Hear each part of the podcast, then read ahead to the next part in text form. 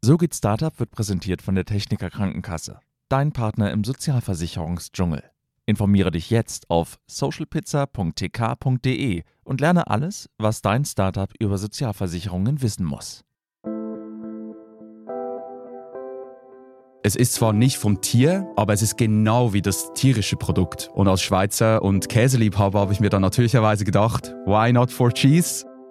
Das ist der starke Glaube daran, dass eben Innovation und nicht Verbote uns helfen werden, die Klimakrise zu bewältigen. Aber wenn wir am Ende es nicht schaffen, die Produkte preislich kompetitiv anzubieten, dann verfehlen wir alles, wofür wir stehen.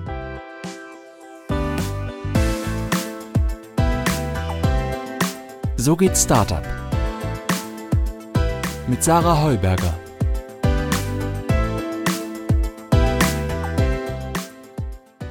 Mozzarella aus dem Labor Daran arbeitet das Food-Startup Formo. Statt Kühe füttert es Hefezellen, um seinen künstlichen Käse herzustellen. Investoren glauben an diese Idee einer kuhmilchfreien Zukunft. Sie stritten sich vor kurzem darum, bei der aktuellen Finanzierungsrunde dabei zu sein. 50 Millionen Dollar sind so zusammengekommen. Die größte Series A-Runde, die ein europäisches Food-Startup jemals abgeschlossen hat. Der Formo-Gründer und CEO Raphael Wolgensinger ist heute bei mir im Podcast zu Gast. Er verrät mir hoffentlich ein paar Hintergründe zu dieser Mega-Runde. Raphael erzählt mir außerdem, wie das genau funktioniert mit dem Laborkäse und wann wir ihn in den Supermarktregalen finden werden. Ich bin Sarah Heuberger, Journalistin bei Gründerszene. Schön, dass ihr wieder eingeschaltet habt bei So geht's Startup. Hallo Raphael. Wunderschönen guten Morgen, Sarah. Vielen Dank für die Einladung. Sag mal, habt ihr eigentlich ein bisschen gefeiert, nachdem ihr da beim Notar wart und diese Riesenrunde abgeschlossen habt, oder ging es gleich zurück ins Labor? Nee, das war ja Freitag, ähm, als wir beim Notar waren und äh, Freitag würden wir eh feiern, weil jede Woche toll ist bei uns. Ähm, aber da haben wir natürlich schon noch mal ein bisschen mehr gefeiert, waren wir zusammen essen und dann auch noch zusammen in der Bar, um diesen Erfolg zu feiern, auf jeden Fall und ein bisschen Käse gesnackt. Dabei. Genau, vegan Käse. Vegan. so, die große Finanzierungsrunde habt ihr ja nicht einfach bekommen, weil ihr nur, sag ich mal, ein weiteres veganes Produkt macht, was irgendwie in den Supermarktregalen bei Edeka oder Rewe liegt, sondern mit eurem Verfahren ist euch ein, schon ein ganz schöner Durchbruch gelungen. Kannst du äh, vielleicht mal kurz erklären, wie sich jetzt euer Produkt genau unterscheidet von diesen ganzen veganen Käsesorten, die ich jetzt eh schon kaufen kann? Klar, also alles, was vielleicht auch heute der Konsument, die Konsumentin schon kennt aus dem Supermarkt, das ist ja auf Basis von Pflanzen hergestellt. Das heißt Soja, Kokos, Mandel, Cashew und so weiter. Das sind tierfreie Produkte, genau wie unseres. Der Unterschied ist, bei uns ist kein Tier involviert in der Herstellung, aber es ist eben chemisch genau das Gleiche. Das heißt, es ist zwar nicht vom Tier, aber es ist genau wie das tierische Produkt am Ende des Tages. Also der Unterschied ist eigentlich, dass es noch näher dran ist am richtigen Käse, genau. den man imitieren will. Identisch. Wieso ist es identisch? Es ist identisch, weil die Proteine, die wir herstellen, die Milchproteine, also Caseine, Molkenproteine, eben genau gleich sind von ihrer äh, Zusammensetzung, von ihrer Struktur, wie das, was du in der Milch findest. Bei den veganen Käseprodukten, die ich so kenne und die ich auch manchmal kaufe, muss ich sagen, da finde ich, dass der Geschmack schon relativ gut ist. Also nicht bei allen, aber bei vielen. Was mich oft mal so ein bisschen stört, ist da ist die Konsistenz. Würdest du mir da zustimmen? Also ist das eigentlich das Problem, nicht den Geschmack herzustellen, sondern die Konsistenz? Genau, es ist die Konsistenz und damit eben die Funktionalität der Inhaltsstoffe. Viele, die den Space nicht so gut kennen, die sagen auch, ja, aber kriegt man da den Geschmack gut hin? Da sage ich auch, Geschmack, das ist einfacher. Das Problem, was du eben hast bei den pflanzlichen Produkten, also wenn wir uns jetzt beispielsweise ein Sojaprotein oder Cashewprotein oder, oder die Fette anschauen, die haben eben in der, in der, Natur ganz eine andere Aufgabe. Also die sind eben da beispielsweise, um Energie zu, zu ähm, storing, sorry, ich bin so im Englisch, ähm, äh, Energie zu speichern oder eben gewisse enzymatische Funktionen auszuüben, währenddem eben beispielsweise das Protein in der Milch eben sehr ist löslich, es ist funktional, es transportiert viele Mineralstoffe und entsprechend ist dann eben auch diese Funktionalität entscheidend für die Struktur oder eben die Textur ähm, von einem Produkt. Und das rein pflanzlich zu machen, ist einfach super schwer bis unmöglich, weshalb wir gesagt haben, okay, wir machen es same, same, but different. Und gibt es da schon irgendeinen anderen Anbieter, der das auch macht, so wie ihr, oder seid ihr da die Ersten? Es gibt einen amerikanischen Konkurrent, Perfect Day, ähm, die haben gestartet mit Molkenprotein, die machen Eis. Jetzt in den letzten, ich würde mal sagen, zwölf Monaten sind neue Player dazugekommen. Aber das, was wir machen, gibt es noch nicht am Markt. Das heißt vor allem halt diese Käseprodukte auf Casein basiert und Molken basiert, ähm, das gibt es noch nicht. Und kannst du noch mal kurz erklären, wie ihr auf diese Idee kamt? Also wenn es wenig Vorbilder bis gar keine Vorbilder gibt, wie kommt man auf einmal die Idee, wir machen das jetzt komplett anders, als es bisher alle Produzenten gemacht haben? Ja, äh, es gibt in dem Space eigentlich kein Vorbild oder gab kein Vorbild. Aber was es damals gab, als ich noch äh, in St. Gallen studiert habe, war, es gab eben äh, erste Startups im Bereich Cultured Meat, ähm, die eben auch genau eigentlich die gleiche Idee hatten, nämlich, okay, Massentierhaltung schlecht, aber Fleisch cooles Produkt, weil es gut schmeckt und viel Kultur und Identität eben transportiert. Wir stellen das Gleiche her, aber ohne das Tier eben über Biotechnologie oder mit Hilfe von Biotechnologie. Und ich war da im Studium und habe das gesehen, vor allem was Mark Post damals gemacht hat in Maastricht, aber eben auch was zum Beispiel Supermeat in Israel gemacht hat. Ich habe dann auch beim Crowdfunding 100 Schweizer Franken gespendet damals und habe mir gedacht, das ist so eine tolle Idee, dass wir eigentlich sagen, okay, wir brauchen die Tiere nicht und damit fallen eben so viele Nachteile der, der Massentierhaltung weg. Und gleichzeitig müssen wir eben auf nichts mehr verzichten in Zukunft. Das heißt, der starke Glaube daran, dass eben Innovation und nicht Verbote äh, uns helfen werden, äh, die Klimakrise zu bewältigen. Und als Schweizer und Käseliebhaber habe ich mir dann natürlicherweise gedacht, why not for cheese? ähm, und das war so der, der, der Startschuss. Also ist eigentlich das Vorbild so diese In-vitro-Fleischproduktion, die du gerade ähm, genau, also eigentlich hast. genau, also eigentlich die gleiche Idee, die gleiche Überlegung mit einer aber trotzdem anderen Technologie. Also können wir auch gerne noch mal ein bisschen tiefer rein, aber es ist nicht genau dasselbe. Werbung Nachhaltig auf allen Ebenen. Das ist das Credo des Hamburger Startups Bracenet. Die beiden Gründenden Madeleine und Benjamin säubern die Weltmeere von alten Fischernetzen und stellen daraus Schmuck und Accessoires her. Auch intern setzen die beiden immer stärker auf Digitalisierung und Nachhaltigkeit. Wie sie gemeinsam mit dem IT-Dienstleister Datev beispielsweise ihre kaufmännischen Prozesse anpassen und viele weitere spannende Cases könnt ihr online nachlesen auf www.trialog-magazin.de slash Bracenet. Du hast gerade schon gesagt, du hast in St. Gallen studiert, bist ja BWLer vom Background, also gar nicht Biologe oder so, und äh, hast dann bei Atlantic Food Labs angefangen, also dem Richtig. Berliner Food Investor. Ja. Aber immer mit dieser Idee im Hinterkopf oder wie ging das dann weiter? Nee, auf jeden Fall. Also schon ein Jahr davor habe ich auch, äh, weiß ich noch, war ich mit meiner Freundin unterwegs, haben eine Wanderung gemacht und da habe ich schon gedacht, äh, weil wir haben lange gesprochen, ich habe gesagt, hey, mein Traum ist ein Food Startup zu gründen. Und dann war es natürlich naheliegend, nach Berlin zu kommen und erstmal zu gucken, wer investiert in Food Startups, wie funktionieren Food Startups. Ich war dann auch kurz noch bei einem Portfoliounternehmen von Atlantic Food Labs, aber wollte einfach so ein bisschen erstmal natürlich klar ein Netzwerk aufbauen, aber einfach auch diese Venture Capital ähm, Industrie besser kennenlernen und ja, gucken, wie das in Berlin so läuft. Und ich bin nach Berlin gekommen und habe mich gleich verliebt, weil hier einfach so diese Dream Big und du hast dieses unterstützende Umfeld einfach auch und das hat mich gleich in den Bann gezogen und dann wusste ich gleich, okay, äh, ich ziehe nach Berlin. Und hast du dann auch mit Atlantic Food Labs die Idee hin und her gesponnen, weil die waren ja auch Mitgründungsinvestor und lange Richtig. Zeit auch größter Anteilseigner. Genau, ja, auf jeden Fall. Also ganz einfach gesagt, ich bin BWL-Student und ähm, habe die Idee, ein, ein Biotech-Startup zu gründen. Da ist natürlich auch mal am Anfang die Frage, okay, du brauchst einfach dein Umfeld, du brauchst irgendwie die Sparringspartner, du, du brauchst Investoren, aber auch ähm, Leute, die die Szene gut kennen, die, die andere Startups kennen, die natürlich auch mit mir dann zusammen bei Atlantic Food Labs gesagt haben, okay, äh, lass mal ein Pitch-Deck feilen, was für ein Team brauchen wir da, was für eine Timeplan haben wir da, ähm, wie finanzieren wir das Ganze. Ähm, und da habe ich natürlich einfach extrem äh, großen Support einfach erfahren, um das dann auch umzusetzen.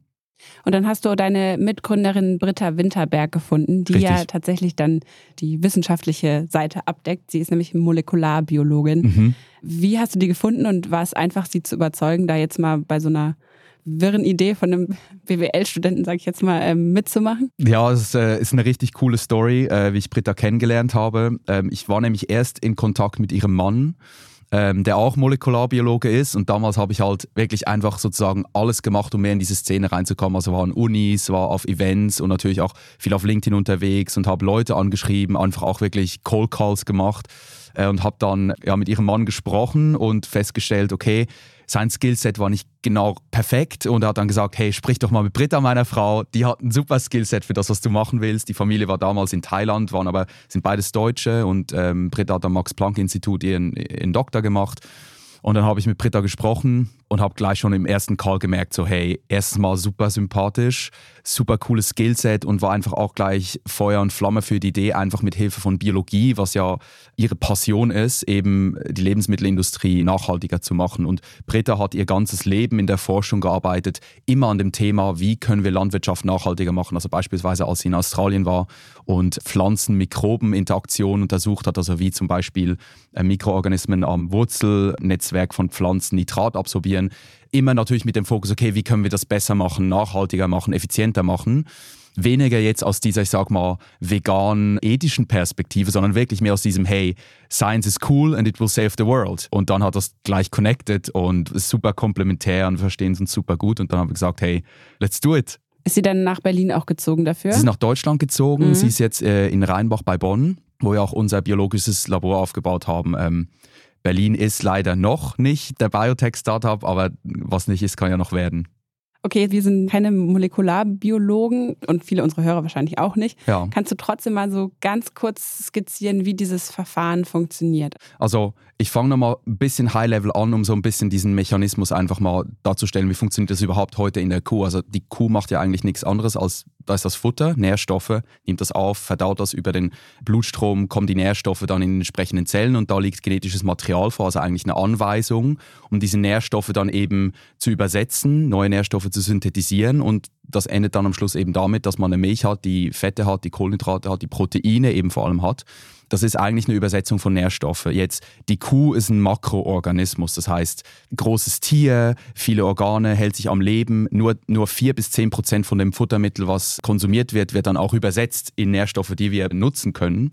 Und was wir eben machen, einfach jetzt mal von der Idee, ich erzähle gleich, wie das dann technisch funktioniert, aber was wir eben von der Idee machen, ist, dass wir sagen, das muss nicht mehr ein Makroorganismus für uns machen, diese Übersetzung von Nährstoffen, sondern was ist, wenn wir das auf Mikroorganismen jetzt äh, übersetzen können. Das heißt Hefen, Bakterien, Pilze, die eben einfach von Natur aus viel, viel effizienter sind als so ein großes Säugetier, um Nährstoffe zu übersetzen, also bis zu 80 Prozent Effizienz eben haben. Und das ist mal so der primäre Gedanke vom Makroorganismus zum Mikroorganismus. Und was wir dann eben gemacht haben, ist, wir haben uns angeguckt bei der Kuh, welche genetische Information ist denn überhaupt verantwortlich für diese zielgerichtete Übersetzung von Nährstoff in der Kuh. Das heißt, man hat eine genetische Information. Und was wir jetzt gemacht haben, ist, wir haben diese genetische Information übersetzt in, ich sage jetzt einfach mal, die Sprache der Mikroorganismen. Was sind so Mikroorganismen, zum Beispiel Hefen jetzt? Genau. Und wie du es gerade beschreibst, klingt für mich so ein bisschen wie so Genmanipulation. Das klingt jetzt so mhm. negativ, aber dadurch, dass es natürlich jetzt keine Tiere betrifft, mhm. aber ist es das gleiche Verfahren, was man so kennt? Da gibt es natürlich verschiedene Verfahren, aber am Ende des Tages ist es so, dass wir eine neue genetische Information in einen Mikroorganismus einbringen. Mhm. Also ihr genmanipuliert die genau. Hefen. Genau, sozusagen. so, okay. Dass die Hefen eben in der Lage sind, neben den ganzen Proteinen, die sie sonst schon herstellen, eben auch Milchprotein herzustellen. Mhm, okay. ähm, also eigentlich nach dem genau gleichen Verfahren, wie, wie das die Kuh auch macht. Und wie lange hat das gedauert, bis das funktioniert hat? Weil die Idee macht ja Sinn, aber ich kann mir vorstellen, dass es nicht sofort äh, genau, ist. Genau, Biologie ist immer noch viel Try and Error. das ist auf jeden Fall so wann haben wir gestartet? Wir haben früh 2019 gestartet und so die ersten positiven Resultate hatten wir dann eigentlich so Mitte 2019, also so ein halbes Jahr, was natürlich noch dann Planungszeit davor war, bis zu, ich sage jetzt mal, wir haben das erste Milchprotein hergestellt über einen Mikroorganismus. Mhm. Ich habe nochmal nachgeguckt, jetzt im Vorhinein vor der Folge. Meine Kollegin Lisa Zinsek hatte ja auch mal mit dir gesprochen. Das war, glaube ich, so Mitte 2019 muss das gewesen sein. Das kann gut sein. Und da hattet ihr schon Proteine, aber die haben damals nur gereicht, äh, das hattest du gesagt, für einen halben Fingernagel an Käse. Also es hat dann angefangen mit sehr, sehr geringen Mengen, die man produzieren konnte. Aber jetzt könnt ihr schon größere Mengen produzieren oder wo seid ihr jetzt gerade? Richtig, genau. Also damals, also um jetzt nicht zu, zu weit ins Labor reinzugehen ähm, oder in die Produktion, ist ja so diesen Ellenmeyer Kolben, wo man das erstmal das herstellt. Da kriegt man halt nur ein paar Gramm raus und wie du sagst, das sind halt dann kleine Mengen. Und jetzt sind wir eben gerade dabei, aus dem Labor rauszugehen und in eine Fermentationsanlage zu gehen. Das heißt, wie man sich eine Bierbrauerei heute vorstellt, das ist einfach eine große Fermentationsanlage mit, mit großen Fermentern, wo man dann eben im größeren Maßstab herstellen kann. Das heißt, jetzt gehen wir eben von, ich sage mal, ein paar Deziliter oder ein paar Liter auf hunderte, tausende Liter Produktion, wo dann auch eben entsprechend Kilogramm Produkt rausholen kann. Mhm. Und wenn du jetzt dich so zurückerinnerst an die letzten Monate, gab es da so einen Moment, wo du sagen würdest, das war jetzt der Durchbruch für uns oder ist das wirklich immer nur so schrittweise. Es gibt immer mal wieder kleinere Durchbrüche. Es ist nicht so, dass man irgendwie zwei Jahre an was arbeitet und dann plötzlich ist der absolute Durchbruch da. In der Biologie ist es schon so, man plant ein Experiment, man hat eine Timeline und es kann sein, zwei Monate passiert gar nichts und dann hat man im dritten Monat plötzlich einen größeren Sprung. Und so ist es bei uns auch, aber mittlerweile sind das schon auch kumulierte halt kleinere Durchbrüche und Erfolge, gepaart natürlich auch mit vielen Experimenten, die einfach schief laufen. Mhm. Ähm, aber ich glaube, das, das ist einfach die Natur der, der Biologie und irgendwie auch das Schöne dran. Und wenn man, wenn man das weiß, und ich meine, unser, unser ganzes Biologie-Team, die, die haben ein Leben lang in der Biologie gearbeitet. Für die ist das nicht Neues, äh, ein Experiment mal, was schief geht oder was nicht erfolgreich ist. Ich kann mir auch vorstellen, dass das da so ein bisschen clasht. Ne? Jetzt, wenn man aus der Wissenschaft kommt und mit sehr großen Zeithorizonten normalerweise plant und wie du sagst, es klappt oft nicht, versus die Startup-Welt, wo es schon, wo man relativ schnell vielleicht auch Erfolge produzieren muss, um hm. dann Investoren zufriedenzustellen und natürlich das Tempo ein viel höheres ist. Ja, auf jeden Fall. Ähm, ich glaube, das Gute für uns, ich meine, es gibt ja auch ein Venture Capital, ganz spezifischen Venture Capital Ausrichtung für klassische Life Science und Biotech, also für Medizinaltechnik zum Beispiel oder für neue Impfstoffe. Und da sind natürlich die Entwicklungszyklen noch mal länger wie bei uns, weil wir in Food Biotech so ein bisschen in der Mitte sind. Das heißt, es gibt schon auch Investoren, die sich gewohnt sind an lange ähm, R&D Cycles. Nichtsdestotrotz ist natürlich auf jeden Fall so. Also klar ist VC natürlich Milestone-driven und fast und Growth. Und das ist schon so, dass auch die Investoren natürlich auch erstmal verstehen müssen, ja, warum dauert es jetzt länger, als ich sage mal irgendwie der nächste Cashew-Based Cheese. Aber ich würde sagen, aus den ganzen Gesprächen, die ich auch immer habe mit unseren Investoren, mit anderen Investoren, ist erstmal das Verständnis für Science viel größer geworden und auch dieser Fokus weg von, ich sage jetzt einfach mal, Quick Scaling oder einfach irgendwie etwas ultra schnell hochpushen und weniger Fokus auf Impact, Sustainability und Long-Run-Benefit für die Gesellschaft. Das, das nimmt schon auch stark ab und ich sehe gerade extrem viel Interesse und Euphorie für den Bereich, in dem wir arbeiten, weil einfach die Leute sehen, okay, wir haben große Probleme als Menschheit und wir brauchen innovative Technologien und das dauert halt ein bisschen, die zu entwickeln. Werbung Buchhaltung ist dein Endgegner im Gründungsalltag? Nicht mit Safdesk. Denn die cloudbasierte Buchhaltungssoftware spart Kleinunternehmen und Selbstständigen nicht nur Zeit, sondern auch Kosten. Ob Rechnung, Buchhaltung oder Warenwirtschaft, profitiere auch du von Safdesk. Jetzt mit dem Code Gründerszene100 sechs Monate gratis testen unter www.safdesk.de/gründerszene. Ich hatte es vorhin schon gesagt, vor ein paar Wochen habt ihr eure ähm, Series A abgeschlossen. 50 Millionen US-Dollar, das sind äh, rund 42 Millionen Euro. Das gilt als die größte Series A-Runde, die ein europäisches Food-Startup abgeschlossen hat bisher. Hattet ihr so eine Summe angepeilt? Ich glaube, es ist immer ein Prozess. Also wir haben natürlich ganz klar gesagt, wie viel brauchen wir am Anfang, um, ich sag mal, den, den Basisplan umzusetzen. Und das waren nicht die 42 Millionen Euro am Anfang. Konkret geht es auch um die Fabrik aufzubauen. Ne? Ja, genau. Was wir aber dann schnell gesehen haben, ist, also erstens mal, Biotech ist einfach kapitalintensiv. Das heißt, man kann es natürlich auch nicht so einfach vergleichen mit einem anderen Startup, was jetzt einfach ein schnelles Produkt machen kann und dann kommerzialisiert. Von daher darf man jetzt auch irgendwie die Summe nicht irgendwie überschätzen oder irgendwie das gleich benchen gegen Startups, die nicht das Gleiche machen wie wir.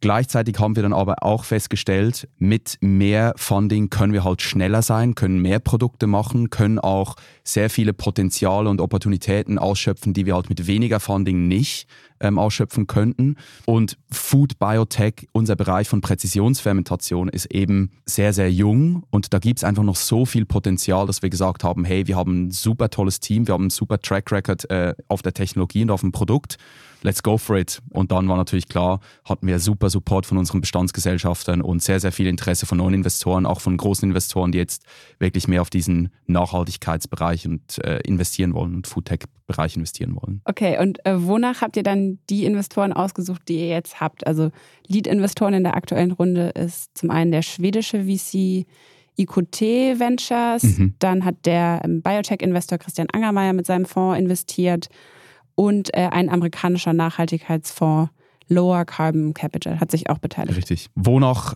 entscheiden wir? Punkt Nummer eins ist Personal Fit. Wenn wir als Management-Team von Formo mit dem Team von einem Investor sprechen, natürlich dann über mehrere Gespräche, über Face-to-Face-Meetings, über Due Diligence und so weiter, dann geht es viel einfach um, passt die Chemie? Also sind das tolle Leute, sind das Leute, die gleich denken wie wir?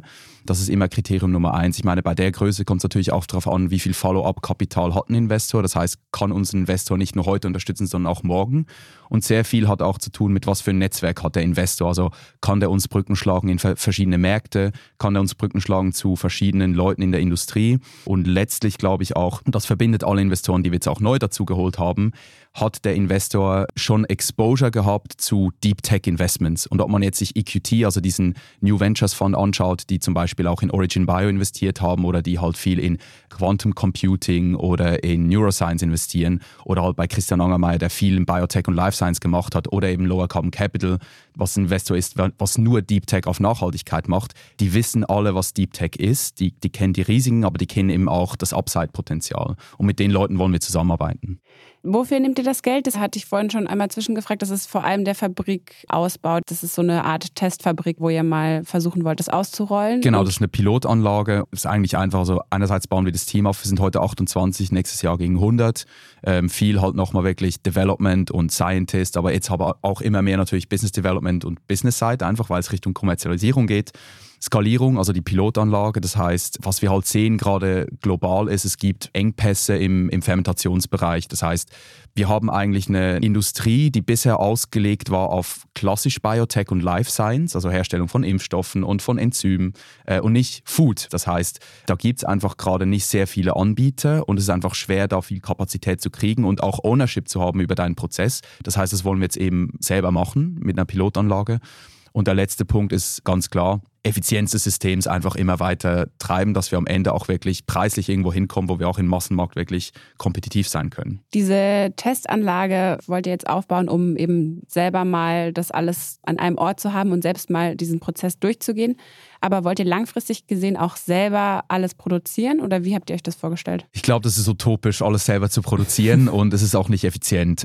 Es gibt Experten im Bereich Fermentationsanlagen, also große Fermentationsanlagen, auch die zu betreiben und effizient zu betreiben, das sind wir nicht. Aber das bedeutet entsprechend einfach auch, dass wir da mit Partnern zusammenarbeiten, die aber auch teilweise schon existieren, aber die jetzt auch gerade erst starten. Das heißt, es gibt viele Teams und coole Unternehmen, die eben jetzt auch global sehen, da kommt eine Welle von neuen Produkten, die Produktionskapazität brauchen, die bauen jetzt eben diese Kapazität auf.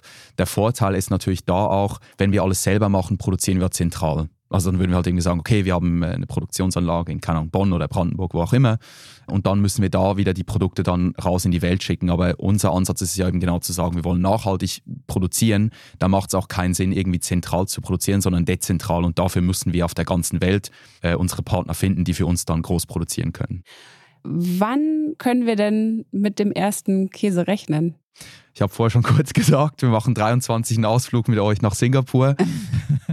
Pressereise. Nach genau, Singapur. Pressereise. Da wird es zum ersten Mal geben, weil einfach der regulatorische Rahmen der beste ist, weil in Singapur äh, eine große Abhängigkeit da ist von, von äh, Importen, von Lebensmittelimporten und die über neue Technologien einfach unabhängiger werden wollen äh, und deshalb einfach einen sehr, sehr schnellen Prozess machen. Ein Prozess, der puncto Sicherheit nicht schlechter ist als in anderen Ländern, aber einfach schneller ist. Deshalb für uns ganz wichtig, wo können wir einfach schnell an den Markt gehen, Marktvalidation kriegen, Feedback kriegen, um eben auch die Produkte weiterzuentwickeln. Und deshalb werden wir da als erstes sein. USA, Middle East, Israel ist alles auch schneller als die EU. By the way, 23 habe ich gesagt, ja, Israel. In der EU ist halt Novel Food, das dauert mindestens 18 Monate. Wir antizipieren aber, dass es länger dauern wird. Äh, und deshalb wird es halt hier ein bisschen länger dauern. Okay, aber innerhalb von zwei Jahren soll das Produkt Genau. marktreif sein, wenn auch nicht EU-marktreif, was aber andere Gründe hat. Genau. Wie sieht es mit dem Preislichen aus? Also es ist jetzt schon eine Menge Geld reingeflossen, es wird nochmal einiges an Kapital benötigt, um Mhm. das richtig auszurollen. Wie wollt ihr damit so, sag mal, herkömmlichen Milch- oder auch veganen Produkten mithalten? Zwei Punkte. Also klar wird das im ersten, zweiten, dritten Jahr nicht eins zu eins kompetitiv mit, mit klassischen Milchprodukten. Zwei Gründe.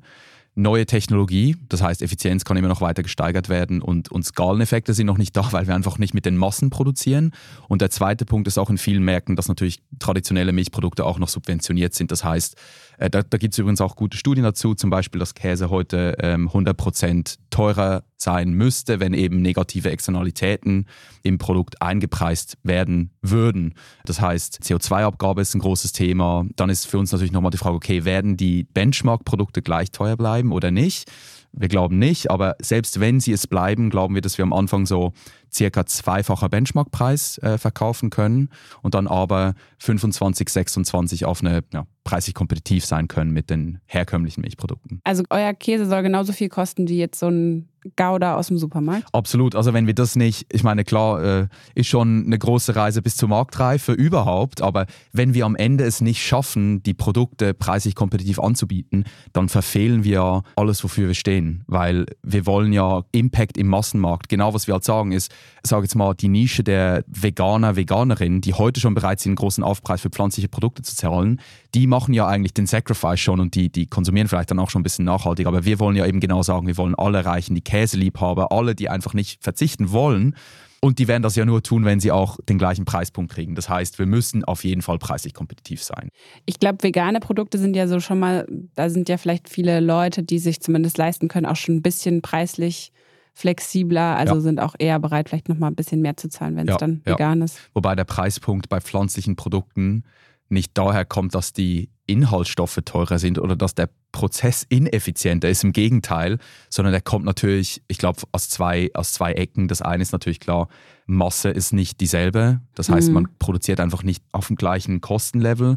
Und der zweite Punkt ist natürlich auch ganz klar, Kaufbereitschaft abzuschöpfen, weil man natürlich weiß, die hippen Veganer im Prenzlauer Berg kaufen es dann.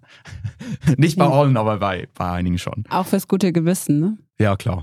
Ihr habt aktuell mit Weichkäse gestartet. Ja. Ich hatte das vorhin gesagt, Mozzarella gibt es, glaube ich, und äh, Ricotta. Mhm. Und arbeitet ihr jetzt parallel noch an anderen Käsesorten? Auf jeden Fall. Mein Lieblingskäse ist ja Gruyère. Ist ein gereifter Halbhartkäse äh, oder Hartkäse. In die Richtung soll es natürlich auch gehen. Klar, so im ersten Schritt machen wir einfach die, die ganze Bandbreite an Käsen. Gereifte Käse sind natürlich dahingegen schwieriger, weil sie einfach längere Produktionszyklen haben und deshalb auch Innovation ein bisschen langsamer ist als jetzt bei Weichkäse oder Streichkäse. Und dafür arbeiten wir jetzt aber auch ganz nahe auch schon mit beispielsweise Ricky Savard zusammen aus, äh, aus Frankfurt, der eben der erste Michelin-Star-Chef ist, komplett vegan mhm. und anderen Partnern, wo wir einfach sehen, okay, was können wir Cooles machen? Vielleicht auch Geschmäcker und Formen und Texturen, die es heute noch nicht so gibt, mhm. weil es einfach nicht möglich war, die zu produzieren und wir die eben ganz gezielt machen können. Aber ich stelle mir vor, dass es einfacher ist, erstmal natürlich das den Kunden zu Richtig. geben, was man schon kennt, Richtig. weil bevor man jetzt mit einem ganz neuen Käse um die Ecke kommt. Richtig, es geht natürlich auch um Konsumentenakzeptanz äh, und wenn man den Leuten einfach mal was gibt, was sie schon kennen, ist natürlich die Hürde, einfach was Neues oder mit einem neuen Prozess entwickelt wurde, zu konsumieren. Im nächsten Schritt glaube ich aber schon, dass wir nicht das volle Potenzial ausschöpfen, wenn wir nur, ich sage jetzt mal, imitieren, sondern was Neues schaffen. Stichwort Akzeptanz. Hm. Wie sind denn so die Reaktionen? Also die Milchlobby ist ja unglaublich stark äh, hm. in Deutschland oder auch in der EU. Da stelle ich mir vor, dass es da einiges an Skepsis gibt, aber vielleicht auch von normalen Leuten, die jetzt vielleicht davon noch nicht so viel gehört haben oder erstmal hören, ja, irgendwie manipulierten Häfen, Hilfe. Mhm. Was ist das? Also auf der Konsumentenseite haben wir auch global schon Konsumenten und Konsumentinnenstudien gemacht mit 5000 Leuten aus verschiedenen Ländern, jegliche Backgrounds. Ähm, und da ist das Feedback unglaublich gut. Ähm, also mehr als 75 Prozent der Leute würden das gerne kaufen, ähm, auch mit einem Aufpreis gerne kaufen. Feedback von Konsumenten, die ich kriege, kannst du wieder sagen, ich bin in der Bubble unterwegs, ähm, aber ist immer sehr, sehr positiv. Und auch, und das hat mich auch tatsächlich persönlich überrascht, ist, das Feedback und einfach die Kommunikation, die wir auch haben mit klassischen Playern, mit der Milchindustrie, mit den Milchbauern, den großen Unternehmen, dass nämlich sehr, sehr viel Interesse da ist, sehr viel Bereitschaft, sich nahe auszutauschen und eben ganz offen und produktiv über diese Technologie zu sprechen. Aber ihr schadet doch eigentlich total deren Geschäftsmodell langfristig gesehen. Langfristig ist auf jeden Fall so, dass es ein neues Produkt ist, was genau wie pflanzliche Produkte natürlich einen Teil des Markts übernehmen und deshalb natürlich Marktanteil von, ich sage jetzt mal, der klassischen Tradition wegnimmt. Gleichzeitig, was wir aber sehen, wenn man, ich sage mal, zum Produzenten geht, zum Milchbauern heute, der Preisdruck, den man schon hat, ohne unsere Produkte, ohne die pflanzlichen Produkte, weil einfach der Druck da ist, immer mehr zu produzieren, immer billiger produzieren, immer größere Herden zu haben, der ist heute schon so groß, dass viele sagen, okay, eigentlich mache ich heute schon den Ausstieg. Also kann man auch gucken, irgendwie, wie sich die Zahl der Milchbauern in der EU verändert. Rapide abnehmend, dann gibt es einfach wenigere große Betriebe, die überleben können, aber der Kleinbauer kann gar nicht mehr überleben. Und gleichzeitig ist es natürlich auch, also dass Landwirtschaft nachhaltig ist, ist auch für viele Bauern natürlich auch ein Herzenswunsch, das heißt, da ist dann wieder sehr, sehr viel positives Feedback. Die Frage ist dann immer mehr, wie können wir die klassische Industrie, die heutige Industrie integrieren in dieses System von morgen? Und ich glaube, da ist sehr wichtig, dass wir auch unsere Verantwortung wahrnehmen als führendes Startup auf dem Bereich und sagen, okay, gehen da ganz neu in Austausch und kommunizieren das auch ganz offen und versuchen zusammen eben eine Lösung zu finden, dass eben das System von morgen für alle funktioniert. Werbung Dein Startup wächst und du stellst mehr Teammitglieder ein? Dann kommst du um Sozialversicherungen nicht herum. Doch keine Sorge, die Techniker Krankenkasse steht dir als sicherer Partner im Sozialversicherungsdschungel zur Seite. Auf socialpizza.tk.de findest du alle wichtigen Infos, verständlich und lecker aufbereitet. Und das für jede Phase deines Startups. Okay, das heißt, die größte Hürde ist eigentlich gar nicht so sehr die Milchlobby oder so, sondern Novel Food Verordnung. Äh, du hattest gerade schon gesagt, in der EU müssen neuartige Lebensmittel nach dieser Novel Food Verordnung angemeldet werden und angenommen werden. Mhm. Kannst du da nochmal zwei Sätze zu diesem Prozess sagen? Ja, also Novel Food bedeutet eigentlich äh, Produkte, entweder bezüglich Inhaltsstoffe oder Prozesse, die vor 1997 nicht in größeren Mengen in der EU verzehrt wurden. Kleiner Exkurs dazu. Chiasamen mussten auch durch Novel Food, weil vor 97 niemand Chiasamen gegessen hat. Heute kriegt man es hier zumindest in Berlin in jedem Café. Oder Hanf zum Beispiel. Ne? Oder Hanf. Viele Hanfprodukte müssen auch. Richtig, jetzt, ja. genau. Und das bedeutet natürlich auch, dass wir da durch müssen. Das heißt, da muss man halt sagen, okay, die Produktionsweise ist sicher, der Verzehr ist sicher, wie wird das produziert und da hat man halt verschiedene Anforderungen, die man halt dann zeigen muss, wo dann die EFSA drauf guckt und sagt, okay, passt oder passt nicht. Und erst dann darf man es eben verkaufen. Und das ist sehr aufwendig und kostspielig wahrscheinlich auch. Genau, also es ist halt ressourcenintensiv, sind aber alles Dinge, die wir als Lebensmittelunternehmen ohnehin machen müssen. Also ob wir das jetzt in der EU verkaufen, in den USA oder in Israel oder in Singapur, äh, das müssen wir eh machen. Und bevor ein Produkt, gerade in der EU, bevor ein Produkt zugelassen wird, ich meine, Produkte, die in der EU an den Markt kommen, äh, die sind bulletproof, weil das ist einfach ein, ein super striktes Framework, was du da hast. Also siehst du es nicht als äh, Wettbewerbsnachteil, dass es jetzt in der EU so viel länger dauert als jetzt zum Beispiel in Singapur, wo ihr starten wollt?